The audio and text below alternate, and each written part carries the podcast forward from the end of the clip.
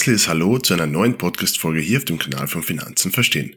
Heute habe ich einen spannenden Gast bei mir. Er ist CEO der Marinomed AG, einem österreichischen Biotech-Unternehmen. In der heutigen Folge geht es um das Ziel von Marinomed, wie wichtig Forschung für die menschliche Gesundheit ist und ob sich der Börsengang für das Unternehmen gelohnt hat. Außerdem reden wir über das Thema Finanzbildung und wie wichtig es aus der Sicht eines CEOs in Österreich ist. Herzlich willkommen bei mir im Podcast, Herr Andreas Grassauer von der Marinomed. Schön, dass ich da sein darf. Sehr schön. Herr Grasauer, ähm, schön, dass Sie da sind und der ein oder andere von den Zuhörern wird ja Marinomed noch nicht kennen. Was genau macht Marinomed? Ja, die Marinomed ist ein biopharmazeutisches Forschungs- und Entwicklungsunternehmen. Wie muss man sich das vorstellen? Also da gibt es Labors, äh, äh, wo Forscher Ideen entwickeln, die am Ende des Tages dazu führen sollen, dass sie in der Apotheke bessere oder neue Medikamente kaufen können, beziehungsweise vom Arzt verschrieben äh, bekommen können. Das heißt, das, was wir tun, das heißt, wir entwickeln heute die Medikamente, die dann äh, in den nächsten Jahren entweder auf den Markt kommen oder auf den Markt kommen sollen. Und in welchen Betätigungsfällen oder über welche Medikamente sprechen wir da konkret zum Beispiel, was man, was man so kennt? Also das Feld, in dem wir tätig sind, ist die Virologie. Da geht es um die, in unserem Fall hauptsächlich um die Viren, die Husten, Schnupfen, Heiserkeit auslösen können. Äh, das sind über 200 unterschiedliche Typen, die so äh, bei den Viren so unterschiedlich sind wie Küchenschaben und Giraffen.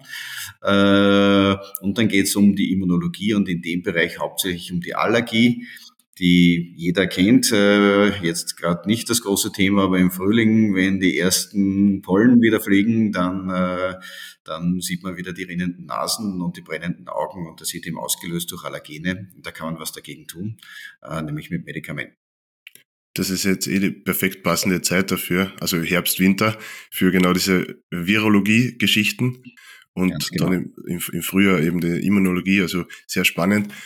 Ähm, und welche Player gibt's da in, in Europa oder in, neben, neben Ihnen, neben der Marinomed? Naja, es ist natürlich äh, im Husten-Schnupfen-Heiserkeitsbereich, das ist ein sehr, sehr großes Feld.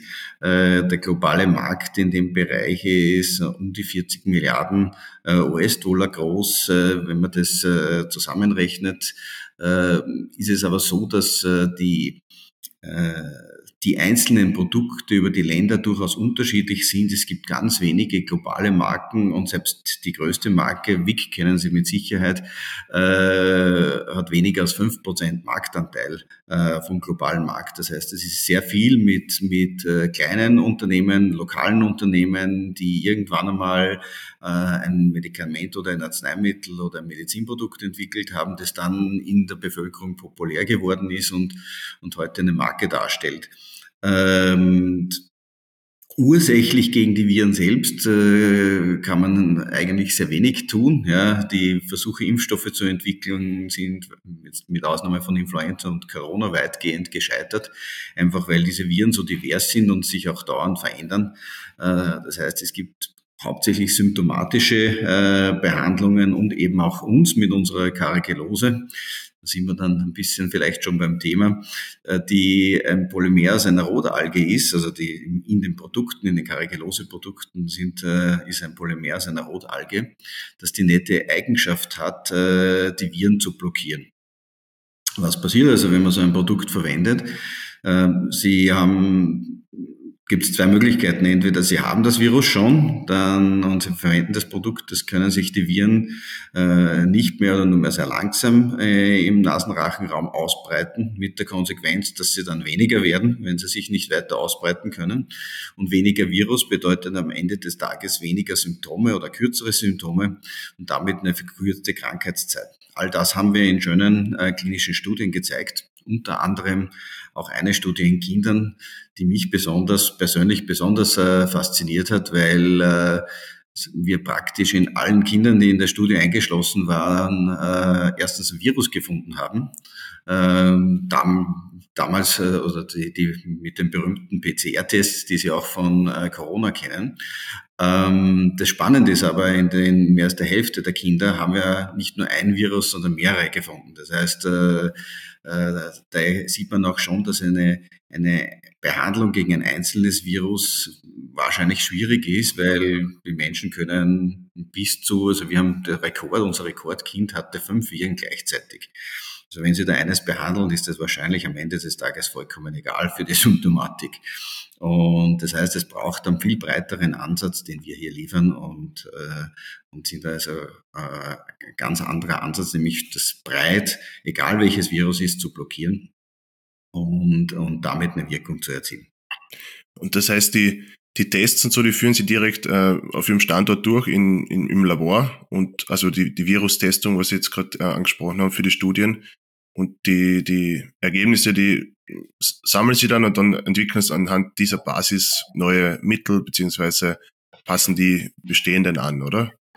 Die wissenschaftlichen Erkenntnisse wurden in der Tat in den Labors der Marinomed gewonnen. Und das ist also wirklich äh, klassische Forschung am, im Labor mit äh, Zellkulturen, Viruskulturen, äh, den entsprechenden Reagenzien dazu, um das zu machen. Da haben wir auch ein, ein tolles Team, das das auch sehr gut kann. Und wenn man dann natürlich so weit kommt, dass man das äh, so weit entwickelt hat, dass man es auch im Menschen testen darf, da muss man ja natürlich auch eine äh, entsprechende Genehmigung einholen, bevor man das darf. Äh, dann ist es natürlich so, dass das mit speziellen Studienzentren durchgeführt wird, die, äh, die äh, dafür ausgerüstet sind, beziehungsweise das schon öfter gemacht haben. Aber auch zum Beispiel wie die erwähnte Kinderstudie, die haben wir damals mit Kindern des St. Anna Kinderspitals gemacht. Und das ist natürlich auch die schwerste Disziplin, weil sie müssen erst einmal ein, äh, Eltern von Kindern davon überzeugen, dass das eine gute Sache ist, ein neues Produkt zu testen.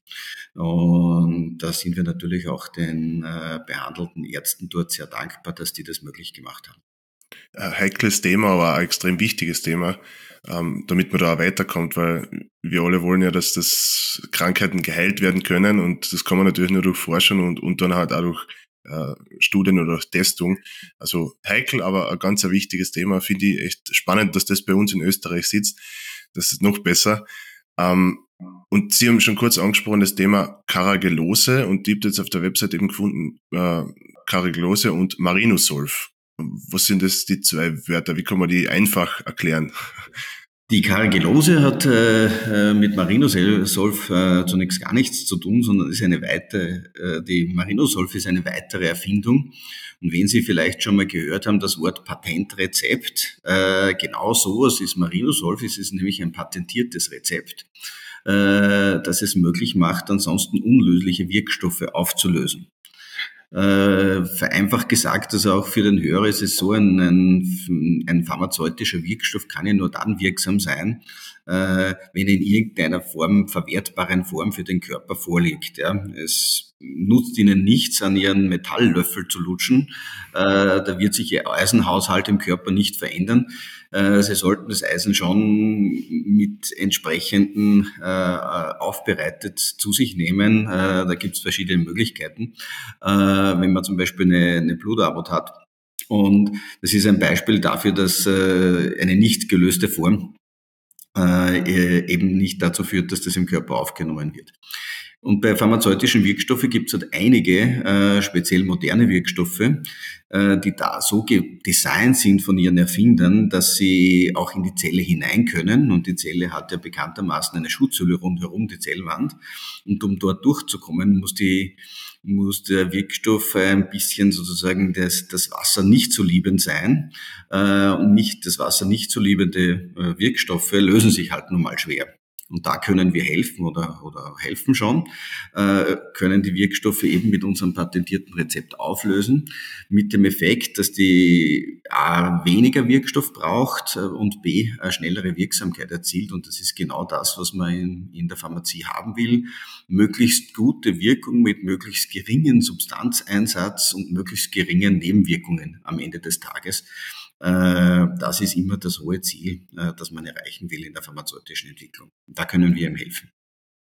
Und weil, es jetzt gerade aktuell ist, das Thema KI. Ähm, wird das oder glauben Sie, dass es in Zukunft unterstützend wirken könnte, dass man da vielleicht schneller zu irgendwelchen Ergebnissen kommt oder, oder schneller zu, wie soll man das jetzt ausdrücken, ähm, schneller zu, zu Informationen gelangt, mit denen man schneller weiterkommt? Glauben Sie, das ist ein, ein, Vorteil für die Medizin oder für die Entwicklung?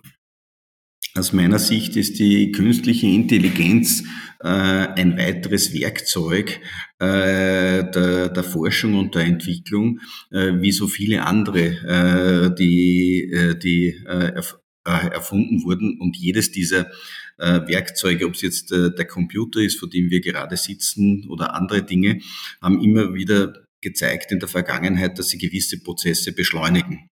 Gleichzeitig äh, haben wir auch gesehen, dass die Komplexität der Entwicklung und die Fragestellungen äh, auch, auch äh, zunehmen. Das heißt, äh, die Hoffnung, dass alles viel schneller, viel besser und viel effizienter wird in der pharmazeutischen Entwicklung, äh, die hege ich nicht. Ich würde sagen, sozusagen die, die zusätzliche Produktivitätsgewinn durch künstliche Intelligenz äh, steht im, im, im, im, Gegensatz sozusagen die, die bremsenden Eigenschaften der viele, viel höheren Anforderungen, die man heute hat, äh, an das Wissen und an die, an, an, an die regulatorischen Fragestellungen. Es ist einfach so, dass man heute heutzutage äh, viel, viel mehr Daten braucht, um einen, einen Wirkstoff zu entwickeln und auch zu Recht, weil ja der, der Patient auch zu Recht wissen will, ist mein äh, Produkt sicher und wirksam und wenn ja, äh, welche Nebenwirkungen gibt es? Und da muss man heute viel, viel mehr erforschen, als das man doch noch vor 10 oder 20 oder 30 Jahren gemacht hat. Spannend, ja. Also eher unterstützend, aber nicht weltbewegend jetzt, aber weil Expertise braucht man natürlich immer. Das heißt, die Forscher, die sind extrem wichtig im Umfeld. Und was mich jetzt interessiert, das Thema Zulassung von solchen Stoffen. Ähm, vor Corona oder zu Corona ist es eher so präsent worden, dass das auf einmal relativ schnell gegangen ist. Früher war es, oder man war immer im Glauben, dass es Jahre oder Jahrzehnte lang dauert, bis so ein Stoff soweit ist, dass man ihn irgendwie testen kann oder dass, dass er zugelassen wird.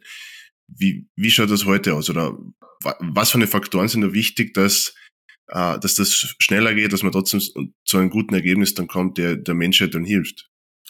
Ja, zunächst muss man auch sagen, dass Corona ein Sonderfall war. Äh, einerseits, weil die Impfstoffe ja sehr, sehr lange schon in der Entwicklung waren oder das technische Konzept der Impfstoffe, wenn man so will, hat man nur mit der Sequenz des neuen Virus eingefügt und auf eine bestehende Technologie aufgesetzt. Übrigens teilweise sogar in Österreich entwickelt. Eine, ein, ein, äh, ein anderes Thema von einer Firma auf der anderen Seite der Donau äh, von hier.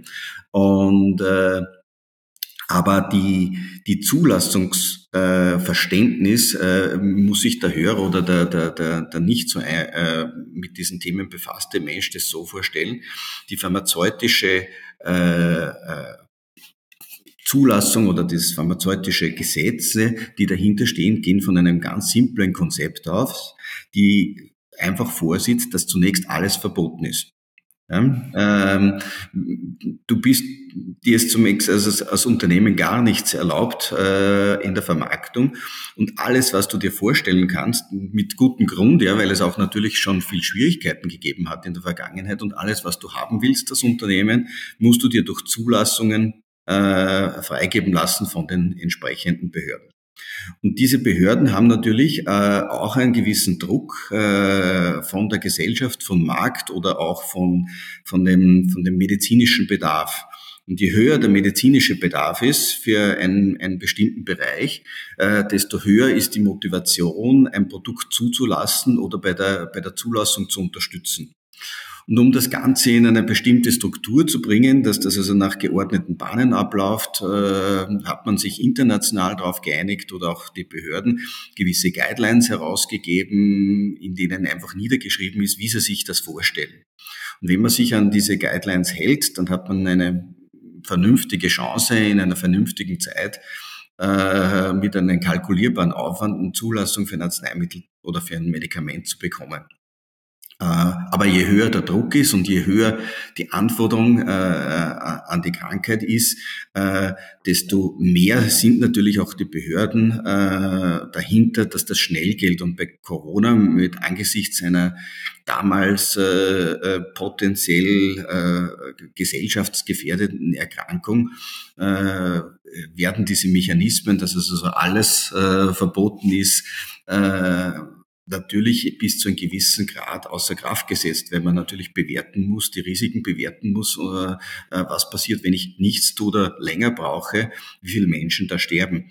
Und äh, da gibt es auch eine gewisse ethische Verantwortung von den Behörden, die dann auch wahrgenommen wird. Sehr spannende Thematik und damit wir jetzt übrigens ins finanzielle Thema wieder zurückkommen, mhm. ähm, die Marin Marinomed AG ist ja 2019 an die Börse gegangen. Was waren da die Be Beweggründe von Ihnen und welche Vor- und Nachteile hat es jetzt, börsennotiert zu sein? Also die Beweggründe waren ein klassischer Kapitalbedarf eines Forschungs- und Entwicklungsunternehmens. Das Geschäftsmodell eines Unternehmens für uns beruht ja darauf, dass man zunächst investiert, nämlich in die Forschung und Entwicklung, äh, um äh, Medikamente und Arzneimittel äh, zu, äh, zu entwickeln. Die kosten am Anfang Geld. Äh, und nachdem wir dieses Geld nicht hatten, äh, haben wir uns das äh, von der, Bör von der Börse geholt und das hat auch funktioniert. Wenn Sie wollen, das, die Equity-Story war damals, dass die beiden großen Projekte aus der Marinosolv-Plattform, das antiallergische Medikament und die antiinflammatorischen Augentropfen, in einer klinischen Entwicklung gebracht werden sollen und diese Studien finanziert werden sollen. Das ist auch passiert. Wir haben diese Studien gemacht äh, äh, und äh, auch sehr erfolgreich durchgeführt. Speziell die äh, Studie mit dem antiallergischen Medikament ist äh, absolut super sauber äh, verlaufen und hat also wirklich, wirklich alle Endpunkte sehr, sehr schön getroffen. Und und dann, wie bekannt ist, kam ja dann äh, im Jahr 2020 Corona und hat natürlich vieles verändert. Aber für uns damals war es ein, ein, ein Finanzierungsevent und das war auch der Hauptgrund, an die Börse zu gehen, weil dieses Kapital im privaten Bereich in dem Ausmaß in Österreich nicht zur Verfügung steht. Ja, wir sind da leider weit hinten nach, wenn man vergleicht in Europa oder wenn man nach Amerika schaut, da darf man teilweise eh nicht hinschauen, aber das ist ja Wahnsinn. Ähm, und das Thema Streubesitz, weil der Streubesitz ist ja der Anteil an Aktien, der eben für die breite Masse eigentlich handelbar ist, also für die Privatanleger. Sprich, wie wichtig sind die Privatanleger für Marinomed jetzt? Es ist so, dass äh, jeder Anleger äh, für uns wichtig ist und jeder Anleger ist gleich wichtig. Wir sind natürlich mit 65 Prozent äh, Streubesitz relativ hoch äh, oder schon, äh, schon sehr hoch. Es gibt aber auch Life Science Unternehmen wie uns, wo das noch viel, noch höher ist. Ähm, die äh, die Anleger, es gibt ja, äh, wenn man so will, hat äh, der Anleger ein, ein ganz einfaches äh, Denkmuster dahinter, warum er sich eine Aktie kauft. Und die Marinomed ist da keine Ausnahme, weil er natürlich die Hoffnung hat, dass, das, dass die Aktie morgen mehr wert ist als heute.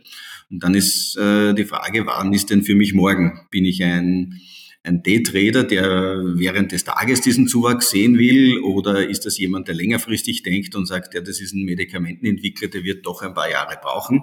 Ich lebe mir das mal ins Portfolio und lasse es auch ein paar Jahre liegen. Ähm, und diesen, äh, diese unterschiedlichen Anleger hat man. Und wir brauchen sie auch alle. Und wir wollen sie auch alle, äh, weil natürlich die, die äh, kurzfristigen Händler, die bringen ein bisschen Liquidität in den Markt, immer ein großes Thema bei einer kleinen äh, Aktie. Das heißt, man hat einen entsprechenden Umsatz. Das heißt, wenn jemand verkaufen möchte, kann er das dann auch. Und die längerfristigen Anleger, die strategischer denken, die natürlich für eine gewisse Stabilität sorgen in der Aktie. Also wir uns sind alle ein gleich wichtiges Anliegen äh, und äh, für die Börsennotiz sind sie alle sehr wichtig. Verstehe ich, ja. Und jetzt ist ja, besonders junge Leute entdecken jetzt immer mehr den Kapitalmarkt für sich. Gott sei Dank, da leisten wir alle einen Beitrag dazu. Und laut, laut verschiedenen Studien wird sich das Vermögen der Generation Z, also eigentlich so der jüngsten Generation in den kommenden Jahren halt verfünffachen, also in den kommenden Jahrzehnten eigentlich. Das heißt, das ist Geld von potenziellen Investoren. Welche Möglichkeiten nutzen Sie, um jetzt junge potenzielle Investoren zu erreichen? Ja, da ist solche Events wie jetzt gerade eben zum Beispiel Podcasts, die sehr populär äh, sind bei, bei, jungen Menschen. Wir versuch, versuchen auch die, äh, die Social Media zu, äh, zu nutzen. Für uns ist da die Plattform der Wahl äh, LinkedIn. Ich bin nicht sehr überzeugt davon, dass sozusagen äh, das Twittern von, von, von oder Xen äh, von CEOs äh, kann auch mal richtig nach hinten losgehen, wie wir auch das eine oder andere Mal äh, gesehen haben. Aber diese, diese Plattformen äh, nutzen wir. Wir sind auch auf Kapitalmarktkonferenzen, wo wir zunehmend äh, ein jüngeres Publikum sehen. Äh, war zuletzt auch äh, auf der Gewinnmesse äh, in, in, in, in Österreich, wo, wo wir auch gesehen haben, dass das Publikum durchaus jünger wird, äh, als es in der Vergangenheit war. Und ich finde es gut. Äh, ich finde es wichtig für die jungen Leute und speziell das Thema Finanzbildung oder Kapitalmarktbildung ist mir persönlich ein, ein, ein großes Anliegen, weil Bildung absolut der beste Anlegerschutz ist. Da kann ich nur zustimmen, absolut. Das habe ich in einem anderen Podcast auch schon mal gehört, dass sie das Thema äh, wichtig empfinden. Also ich finde es gut, wenn man es von einem, CEO von einem börsennotierten Unternehmen nochmal zusätzlich hört, ist immer gut. Dann, dann kann man das einfach noch besser vielleicht einordnen und für sich gewichten. Also ich finde das immer sehr gut, wenn man das auch von anderer Seite mal hört. Und Jetzt um das Thema Kapitalmarkt vielleicht einfacher zu begreifen. Also wir veranstalten ja ab und zu solche Events, also ab und zu einmal im Jahr oder zweimal im Jahr. Und da kommen halt alle möglichen Interessierten zusammen, die sich auf Augenhöhe austauschen. Also jetzt der Privatanleger mit dem CEO und so weiter und so fort. Und wäre sowas für, für Marinomet auch spannend, abseits jetzt von der Hauptversammlung, weil die ist immer sehr stark reguliert, so ein Kapitalmarkttag oder wie man das auch immer nennen will, ähm, zu veranstalten. Und wie sind da Ihre Gedanken dazu? Ja, ich finde die Idee äh, sehr, sehr gut. Ich finde es vor allen Dingen sehr, sehr gut, dass es äh, barrierefrei ist. Sie haben in der Tat recht. Äh, die Hauptversammlung äh, muss gewissen Formalismen äh, genügen, den am Ende des Tages auch äh, äh, die, die, die von den Juristen oder von, von der Rechtssicherheit bestimmt ist. Deswegen gibt es da äh, einen strukturierten, notariell begleiteten äh, Ablauf und der ist natürlich nicht so äh, interaktiv oder, oder, oder informell, wie es eine, eine so eine Veranstaltung sein kann. Und äh, und wir, wir, haben, wir haben das schon mal überlegt und äh, das ist was, was wir uns, äh, wenn es in den Zeitplan passt oder versuchen in den Zeitplan reinzubekommen, äh, dass wir vielleicht nächstes Jahr sowas äh, veranstalten können. Aber wenn es auch eine Veranstaltung gibt, wo ich zum Beispiel dazukommen kann, äh, dann ist das was, was ich auch sehr gerne mache. Sehr gut, das klingt spannend, weil wir überlegen auch schon, in welche Richtung wir das noch machen können, um eben genau solche Themen aufzugreifen und auch ähm, gewisse Unternehmen dorthin zu bringen und einfach einen kurzen, so unter Anführungszeichen, einen kurzen Pitch oder sowas machen zu lassen, äh, weil es einfach viel greifbarer ist für die Leute und das, das ist ja das Ziel dahinter. Die Leute müssen ja verstehen, warum man, warum der Kapitalmarkt in Österreich oder generell wichtig ist. Und wenn man das aus erster Hand bekommt, ist das immer besser und spannender für die Leute und das ist cool, ja. Und da werden wir uns auf jeden Fall melden, wenn wir irgendwas in die Richtung wieder planen. Vielleicht passt das ja dann irgendwie zusammen. Und jetzt zum Schluss noch, ähm, was mich auch noch interessieren würde, der Beweggrund von Ihnen, Marinomed, also warum, warum ist Marinomed entstanden? Was ist Ihr Ziel dahinter? Ja, zunächst war sie nicht die erste Firma, die gegründet hat. Bei mir war es damals schon, äh, schon die dritte. Haben ein paar Jahre davor ein, ein, äh, ein Startup gegründet, das wir heute äh, eine, eine, eine Vector Vaccine Company äh, ne, nennen würde. Und äh, der Grund, warum man sowas macht, ist, oder wenn man, wenn man geforscht hat äh, an der Universität, stellt man fest, dass man mit den Mitteln, die dort zur Verfügung stehen, ähm, zwar Erkenntnisse gewinnen kann und manchmal auch sehr spannende und auf der, an, an der, an, an sozusagen am Puls der Zeit forschen kann. Aber wenn es darum geht, äh, Dinge umzusetzen, nämlich äh, wirklich ein, ein, eine praktische Anwendung äh, zu machen, dann ist auf der Universität die Möglichkeiten begrenzt. Und mir war dann im Laufe meiner akademischen Karriere sehr, sehr schnell klar, dass ich gern was bewegen würde, gern äh, was für den Patienten machen würde, was, was, was wirklich dann einen Impact hat äh, oder mehr Impact hat als die reine Erkenntnis, die natürlich auch äh, sehr, sehr wichtig ist und ich würde es gar nicht runter äh, äh, oder, oder gar nicht bewerten. Ja. Es ist, es ist wahnsinnig wichtig, dass wir, dass wir äh, neue Erkenntnisse gewinnen und am Puls der Zeit forschen. Nur an der Universität kann man eben keine Arzneimittelentwicklung machen. Das äh, funktioniert nicht ähm, und, äh, und ist auch gar nicht die Aufgabe der Universität. Und diese Entwicklung ist aber auch ein sehr langer und aufwendiger Weg und das kann man dann eben nur in einem Unternehmen tun und dort äh, hat man auch die Chance, die Finanzierung dafür zu bekommen.